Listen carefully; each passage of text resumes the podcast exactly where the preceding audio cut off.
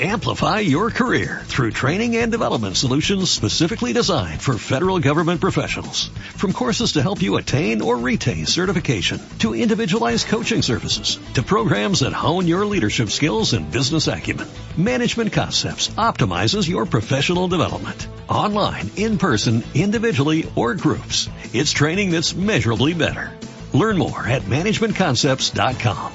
That's managementconcepts.com.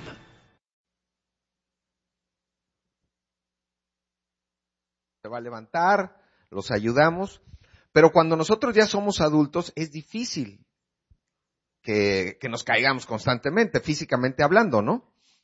Solo que tengamos algún impedimento. Pero ojo, si nos caemos, a lo mejor hay caídas financieras, caídas emocionales, caídas deportivas, caídas políticas, en fin, de todo tipo de caídas, es constante. Y tal vez también caídas espirituales. Entonces vamos a, pedirle a Dios que dirija esta plática de este día. Señor mi Dios, te damos gracias. Gracias Padre Santo porque tú nos das tu palabra, tú siempre nos, tú siempre estás con nosotros. Te damos gracias por este año, por este 2012 que, que mañana termina. Y te damos las gracias, Señor, porque tú dices que vas a estar con nosotros desde el principio hasta el fin. Te pido que tu palabra esté hoy con nosotros, tu Espíritu Santo, que podamos recibir, mi Dios, esa parte donde tú siempre nos estás animando a seguir adelante, porque tú estás con nosotros. Tú moriste por nosotros en esa cruz y diste hasta la última gota de sangre por nosotros. Gracias, mi Dios, en el bendito nombre de tu Hijo Jesús y en el poder del Espíritu Santo. Amén y amén. Y como les decía, ¿no? La plática de hoy se llama Levántate y anda. Y, y normalmente esto, cuando es un año nuevo, tenemos este, este, como buen sentimiento, ¿no? De llevar una vida más sana, llevar este, eh, tal vez cumplir las, eh, los propósitos, las metas. Pero este año, yo te invito a que tengas esa meta espiritual. Porque como te decía, cuando, cuando estás lisiado, o cuando en esta parte que te voy a compartir de, de un, un cojo que es de nacimiento y es llevado siempre al, al, al templo para que pueda pedir limosna ahí. Porque desgraciadamente la ley levítica no lo permitía ni siquiera entrar arrastrándose al templo. Imagínense qué crueldad, ¿no? No podía por su invalidez ni siquiera entrar al templo a poder alabar y a poder eh, pedirle a Dios. Él estaba lisiado. Y vamos a ver lo que, lo que dice la palabra. Dice, estaba ahí Pedro y Juan, subían juntos al templo a la hora novena, la de la oración. Y era traído un hombre cojo de nacimiento, a quien ponían cada día la puerta del templo que se llamaba la Hermosa, para que pidiese limosna de los que entraban en el pueblo, en el templo. Fíjate qué contradicción, ¿no? Lo ponían junto a la puerta que se llamaba Hermosa. Esa, esa puerta, dicen que, estuve, estuve leyendo, estaba hecha de un bronce de corintio con incrustaciones de oro y plata. Y cuando reflejaba la luz del sol, se veía hermosa, ¿no? Por eso le decían la puerta hermosa. Y el cojo lo llevaban a la puerta hermosa, ¿no? Qué contradicción, ¿no? O sea, imagínate, él, él quería llegar a alabar a Dios, pero estaba ahí, ahí, no podía entrar y lo llevaban a pedir limosna, a ver lo que la gente les daba. Este, cuando vio a Pedro y a Juan que iban a entrar en el templo, le rogaba que le diesen limosna. Pedro con Juan, fijándose en él los ojos, le dijo, míranos. Entonces él estuvo atento, esperando recibir algo de ellos. Mas Pedro dijo, no tengo plata ni oro, pero lo que tengo te doy. En el nombre de Jesucristo de Nazaret, levántate y anda. Y tomándole por la mano derecha, le levantó y al momento se le afirmaron los pies y, lo, y tobillos. ¿Tú te imaginas en ese momento a Pedro y a Juan? Ellos iban a la hora de la oración. Y el cojo estaba pidiendo simple y sencillamente un poco más de lo mismo, de limosna. Cuando lo ve a los ojos fijamente, no le dijo Pedro al cojo, por tu fe vas a poder caminar o confía en nosotros. No, simple y sencillamente, ¿qué les dijo? No tengo oro ni plata, pero en el nombre de Jesús de Nazaret, levántate. Y sabes qué? Aquí se encontró una sanidad física, ¿estás de acuerdo? Pero lo más importante fue la salvación de su espíritu, de su alma. Y algo bien importante, ahorita lo vamos a ver más adelante, toda la gente se maravilla al ver este milagro. Y ponen los ojos en quién creen. En Pedro, en Juan y en el paralítico, en el cojo, ¿verdad? Porque aparte tenía 40 años ya el cojo. O sea, lo habían visto cuánto tiempo ahí lo habrían llevado sus papás a, la puerta. Muchísimo tiempo, ya estaba, ya era conocido, yo creo que ya pasaban y dame cinco, ¿no? ¿Cómo estás? Buen día. E, esa era una realidad, pero nadie le podía dar lo que Jesús le dio ese día. ¿Y sabes qué? Se lo dio a través de quién? De Pedro y de Juan, ¿verdad? Pero aquí lo más importante es que Pedro y Juan son utilizados por Jesús. Y Jesús, aunque no está aquí, sigue trabajando. Sigue dándonos todo lo que, lo que nosotros necesitamos.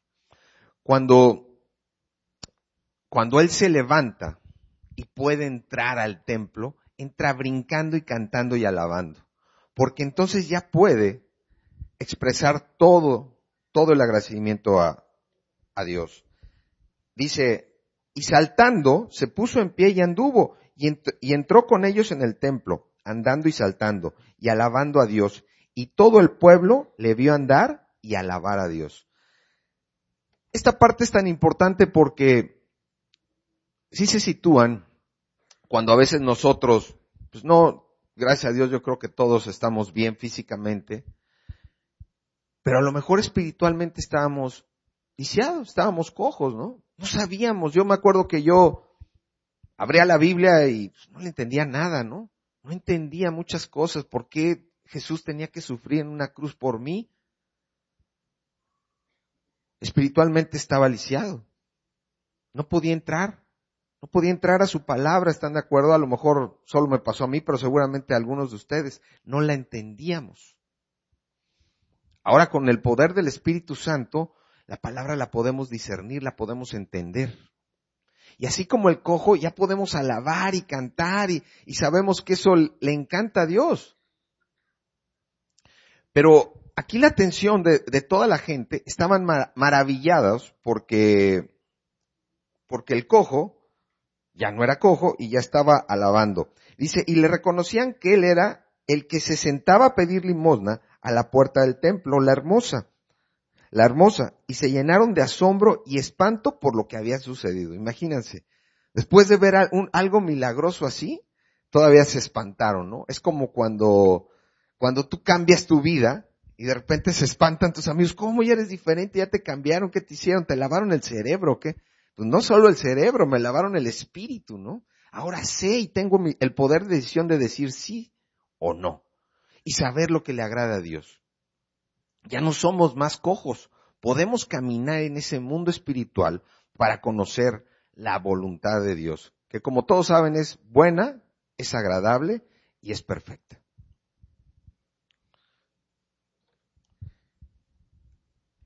Dice, viendo esto Pedro respondió al pueblo, varones israelitas, ¿por qué os maravilláis de esto? ¿O por qué ponéis los ojos en nosotros como si por nuestro poder o piedad hubiésemos hecho andar a este. Esto es, esto es sumamente importante, ¿no?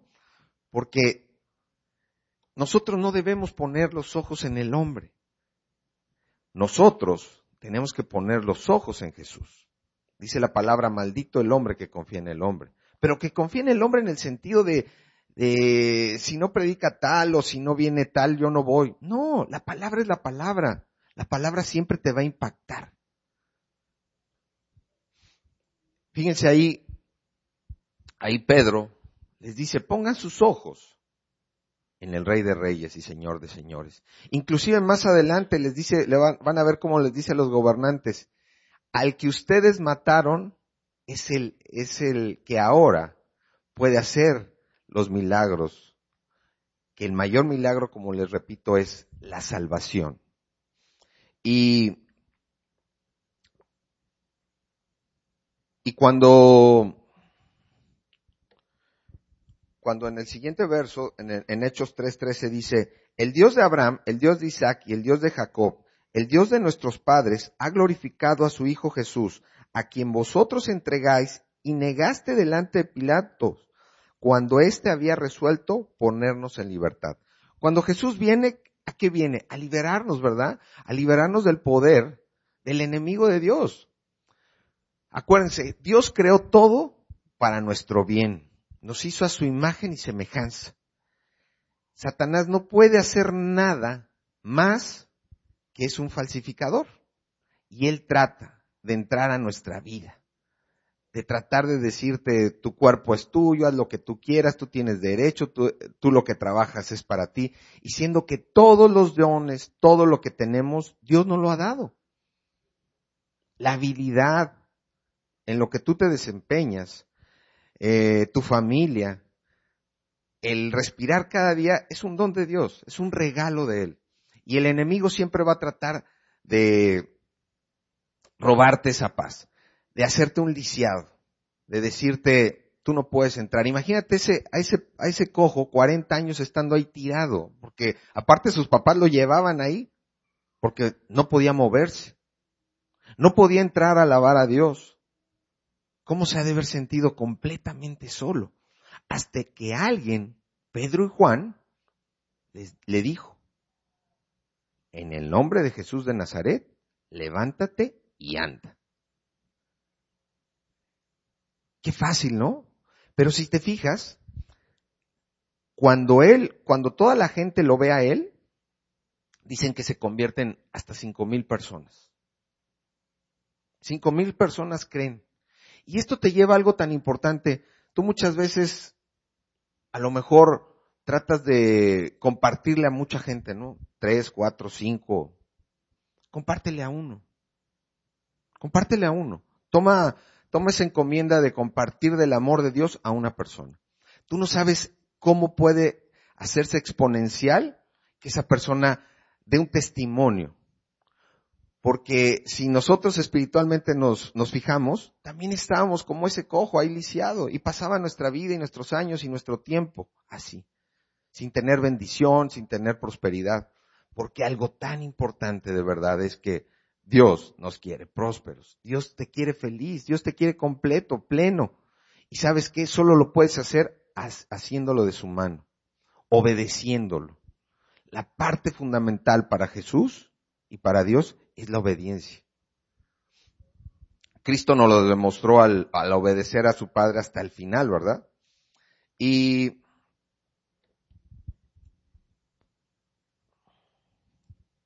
Y en Hechos 4:22 dice, ya que el hombre en quien se había hecho este milagro de sanidad tenía más de 40 años. Muchas veces podríamos pensar que, ¿cuántas, ¿cuánta gente te dice, no, es que yo ya estoy grande para esto, o yo estoy muy joven, o es que tú ya viviste y ahora sí, este, crees en el Señor? No, qué maravilla que puedas este, conocer al Señor desde, desde tu juventud y puedas evitarte tanto y tanto dolor, tanto y tanta chocar contra una pared, ¿no? Aquí este cojo tenía 40 años y sabes qué, ahí empezó su vida. Ahorita que termina este, este 2012 y por días o por fechas inicia un 2013, Jesús quiere para nuestras vidas que seamos completamente libres de cualquier este, fractura espiritual. Que nuestro espíritu sea libre de poder moverse, de poder compartir, de poder estudiar la palabra. Y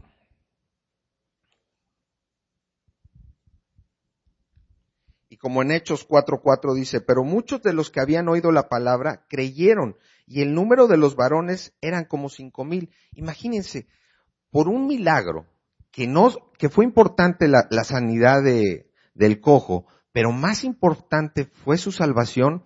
Cinco mil personas creyeron por una sola persona. Esta parte es, es, sumamente importante porque por una persona se pueden convertir muchas. Y tú eres el detonante como yo de que en tu núcleo y en donde tú te desarrollas, mucha gente pueda conocer del Señor. Y al conocer del Señor, lo más importante, deja de las bendiciones y que sí nos va a ir muy bien en este mundo, es la salvación, es la vida eterna, porque qué mejor regalo le podríamos dar a una persona si no es la vida eterna. Y es un regalo que no es nuestro. Acuérdense que la salvación es por gracia, no es por obras. Si no le hubieran tenido que decir al cojo, no, pues este, vas a tener que hacer tantas cosas, ir al médico o juntar tanto dinero. No, simple y sencillamente, él obedeció. Y él estuvo ahí. Tal vez él pensó, en algún momento, la gracia de Dios me va a alcanzar. Él estuvo 40 años. Nosotros a lo mejor conocemos, yo me tardé también como 40 en conocer a Jesús, en decidir obedecerlo. Otros tal vez más jóvenes, de 20, de 7, de 10, de 40, de 60. No hay problema. Es un tiempo tan corto en la vida del hombre, pero es un tiempo tan importante para poder tener esa eternidad. Y fíjense, en Hechos 4.10 dice, sea notorio de todos nosotros y a todo el pueblo de Israel que en el nombre de Jesucristo de Nazaret, a quien vosotros crucificasteis y a quien Dios resucitó de los muertos, por él, por él este hombre está en vuestra presencia sano. Este Jesús es la piedra reprobada por vosotros los edificadores, la cual ha venido a ser cabeza del ángulo y en ninguno y en ningún otro hay salvación, porque no hay otro nombre bajo el cielo dado a los hombres en que podamos ser salvos. Amén, ¿no? No hay otro nombre dado a los hombres por el cual podamos ser salvos. Eso a mí de verdad se me hace tan tan simple y tan grandioso porque no tenemos complicaciones. Oye que no, no, no, no, no. Solo Jesús, yo soy el camino, la verdad y la vida, y nadie puede ir al Padre si no es a través de mí. Y volvemos a lo que te decía, levántate y anda. ¿Cuántas veces la vida, híjole, fallas, te caes? No digamos físicamente, espiritualmente. ¿Cuántas veces fallamos a la semana? Híjole, yo fallo muchísimas, fallamos todos. Pero ¿sabes qué? Llévate esta frase, levántate y anda. Jesús siempre quiere que te levantes, que lo agarres de su mano y sigas adelante. Que no te quedes en el suelo, porque hay veces que dices, no, es que yo ya he fallado tantas veces que ya ahora sí no me va a perdonar. Ahora sí ya, esta fue la última. Y no es cierto. Hay una y otra y otra. ¿Cuántas veces dice Jesús que debemos perdonar a nuestro hermano? 70 veces 7 y numéricamente es un número casi infinito. Si eso nos los pide a nosotros, pues obviamente Jesús nos va a dar esa oportunidad siempre. Siempre. Y, y como dice aquí en Hechos 3.17, dice, mas ahora hermanos, sé que por ignorancia lo habéis hecho, como también vuestros gobernantes, pero Dios ha cumplido así lo que había antes anunciado por boca de todos sus profetas, que su Cristo había de padecer. Así que arrepentíos y convertíos, arrepentíos y convertíos, para que sean borrados vuestros pecados, para que venga de la presencia del Señor tiempos de refrigerio. Qué maravilla, ¿no? Tiempos de refrigerio. Pero la palabra clave es arrepiéntete. Arrepiéntete. Porque la verdad, si no nos arrepentimos del comportamiento, no hay perdón. Y si no hay perdón, no hay salvación. Tenemos que arrepentirnos para volver a estar en su presencia. Y esto a veces sucede porque mismo Pablo decía, hago lo que no quiero. O hasta cuándo voy a estar en este cuerpo, ¿no? Nos pasa. Cuando le fallamos al Señor, inmediatamente, ve a tu lugar secreto, confiesa tu pecado, arrepiéntete de corazón y dice que Él es fiel y justo para perdonar todos tus pecados, arrojarlos al fondo del mar y nunca más acordarse de ellos. Nunca más, ¿eh? Muy similar al, bueno, no muy similar, nosotros lo deberíamos hacer así. ¿Cuántas veces le dices a alguien, te perdono? Y después cuando vuelve a haber una discusión, ah, pero te acuerdas que me hiciste. No, nunca más. La clave del verdadero perdón es nunca más me vuelvo a acordar de ellos. Es como cuando te juzgan por algo y ya saliste inocente. Nunca más te pueden volver a juzgar por ello. Así, así es, así debería ser cuando nosotros perdonamos, nunca volverle a decir a tu hermano, ¿te acuerdas? Pero tú, no, o a tu esposo, a tus papás, o a tus hijos. Me perdonaste, eso ya, se acabó. Si me vas a perdonar, que sea de verdad y de aquí hacia adelante. Y entonces, fíjate, dice, para que venga de la presencia del Señor tiempos de refrigerio. ¿Cómo que se imaginan tiempos de refrigerio? Yo cuando leí esta palabra como, híjole, me va, cuando hace mucho calor voy a tener ahí una limonada o un refresco, tu bebida favorita ahí esperándote. O si estás adolorido vas a tener la medicina que te va a curar. Y si lo hablamos espiritualmente, ¿quién va a estar ahí? Jesús, ¿verdad? Jesús liberándote de cualquier culpa y de cualquier pena. Porque yo creo que no hay nada más terrible que cuando sentimos pena. Yo a veces creo que, yo no creo ser muy iracundo, pero a veces sí me enojo, como todos nos podemos enojar. ¿Y sabes qué? A veces te equivocas, te equivocas mucho cuando te enojas. La mayoría de, de las equivocaciones son cuando, cuando estás enojado. Y, y el otro día dije, híjole, me enojé y la verdad no debía haber hecho esto. Y tal vez dices, no debió, pues sí, perdóname, ¿no? O sea, perdóname por haberte hecho esto. Pero lo importante es irle a decir a la persona, ¿sabes qué? Perdóname, estaba en un mal momento, discúlpame, fue un error mío. ¿Y sabes qué? ¿Cómo te sientes? Liberado.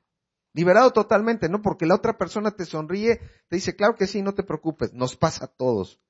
Y ya, de verdad te quitas un peso de encima.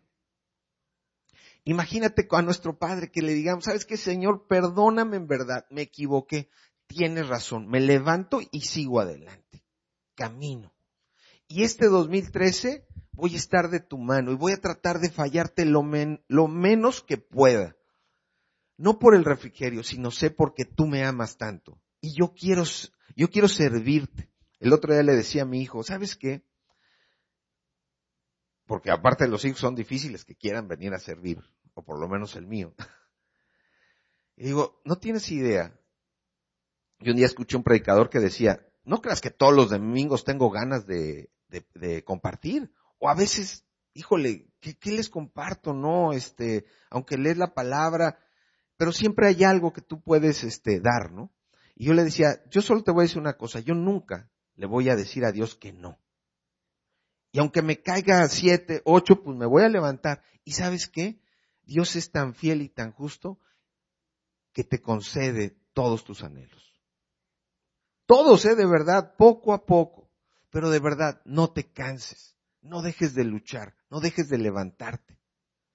¿Te equivocas? Claro, nos equivocamos. Es más, Dios conoce cuántas veces nos podemos equivocar o no. Dios conoce exactamente cuáles son nuestras debilidades, pero también Dios conoce cuánto estás luchando para obedecerlo a Él. Eso es bien importante. Que tú le confieses, como dice ahí, me arrepiento de haber hecho esto. Ayúdame, Señor, a ya no hacerlo. Espíritu Santo, ven y acompaña. Y verás entonces la bendición y el refrigerio van a llegar. Van a llegar. Y, y esta parte, esta, este verso en Primera de Crónicas 29, 12, para iniciar este año 2013 que, que dice, de ti vienen las riquezas y la honra. Tú lo gobiernas todo. La fuerza y el poder están en tu mano. Y en tu mano está también el dar grandeza y poder a todos. Amén, ¿no? ¿Quién no quiere esas bendiciones para este año? Todos, ¿no? Todos las queremos. Y esta del Salmo 67, 1, dice, que el Señor tenga compasión y nos bendiga y que nos mire con buenos ojos para que todas las naciones de la tierra conozcan su voluntad y salvación. Oh Dios, que te alaben los pueblos, que todos los pueblos te alaben. Amén, ¿no? Y un aplauso para Dios por esa palabra. ¿Y sabes qué? Creo que ya te lo he platicado, pero yo antes llegaba después de la alabanza. Ah, me caía tan mal la alabanza. Pues claro, estaba lleno de changos seguramente, ¿no? Porque dicen que donde está, donde alabas a Dios, pues no está la, no está ningún demonio, ¿no? Y, y una vez, de repente dije, cuando fui a, un encuentro que ahora, ¿cómo se llaman? Este, seminarios, ¿va? Ok. Ahora, cuando fui a mi primer seminario y me di cuenta de todo, sabes que lo que menos me quería perder era la alabanza. Porque alabar y adorar, o sea, alabas es cuando, oye, qué grande eres, ¿no? Pero acuérdense cuando hacían, bueno, yo cuando iba a las fiestas, bueno, hasta me subía a bailar a las mesas y no me daba pena, ¿no? Y aquí me daba pena levantar los brazos, ¿cómo es posible? Y entonces, ¿sabes qué? Como dice ahí, alaben todo, a Dios le encanta la alabanza, le, le encanta que cantes. Yo creo que no podemos concebir una fiesta sin música, ¿no? Hoy te invito a una fiesta y no hay música, pues no es fiesta. Imagínense cuando estemos en la eternidad con Él, dice que vamos a estarlo alabando y adorando. Todo el tiempo, o sea, todo el tiempo va a ser una fiesta. Y, y yo te invito hoy a que, a que este 2013 alabes y adores al Señor. Porque sabes que Él ya dio todo por ti. Y Jesús es un Dios vivo que va a regresar, así como se terminó este año, de verdad, Él va a venir en poder. Él va a venir en gloria. Él va a venir por todos sus santos. ¿Somos santos? Claro, porque Él nos blanqueó con su sangre. La salvación, como les digo, es por gracia y no es por obra.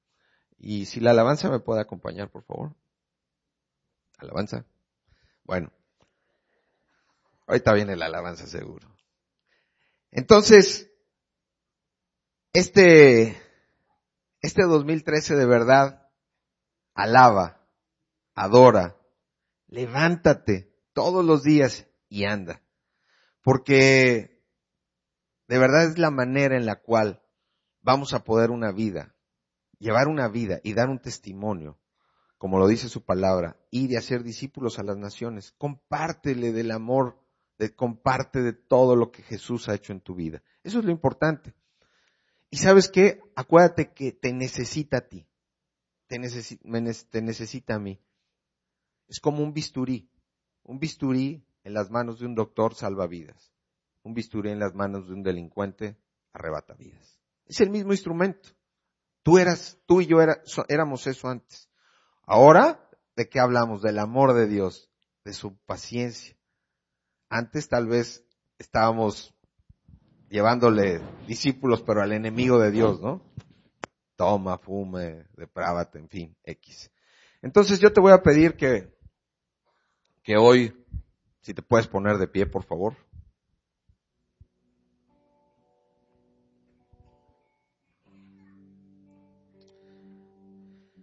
Señor mi Dios, te damos gracias. Gracias Padre Santo porque nos has permitido terminar este 2012. Pero lo más importante, mi Dios, es que tú moriste por nosotros en esa cruz. Y así como, como terminó este año, sabemos que tú vas a regresar por nosotros.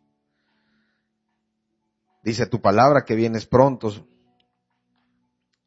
Y si no vienes, mi Dios, en este tiempo que nos toque, seguramente nosotros vamos a estar en tu presencia.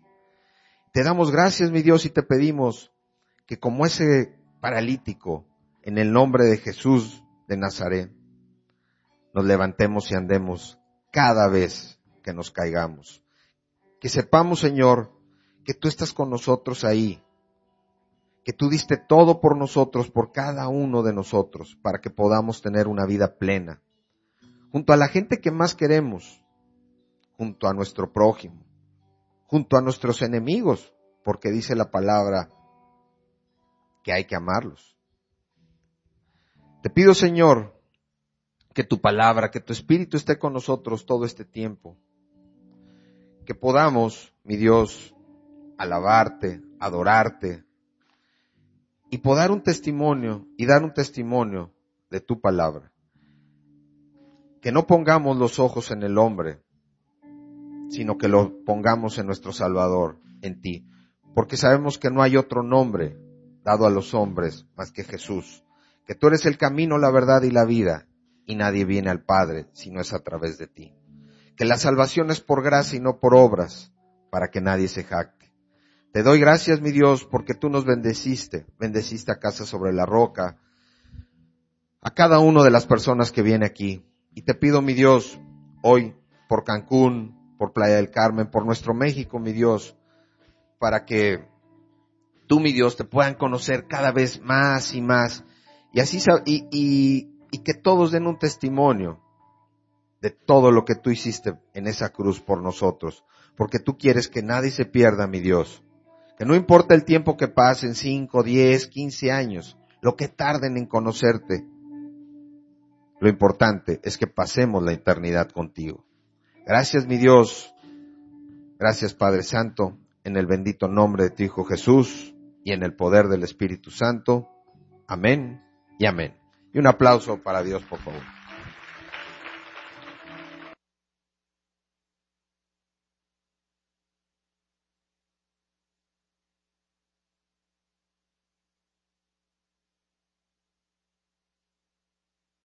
Amplify your career through training and development solutions specifically designed for federal government professionals. From courses to help you attain or retain certification, to individualized coaching services, to programs that hone your leadership skills and business acumen, Management Concepts optimizes your professional development. Online, in person, individually, or groups. It's training that's measurably better.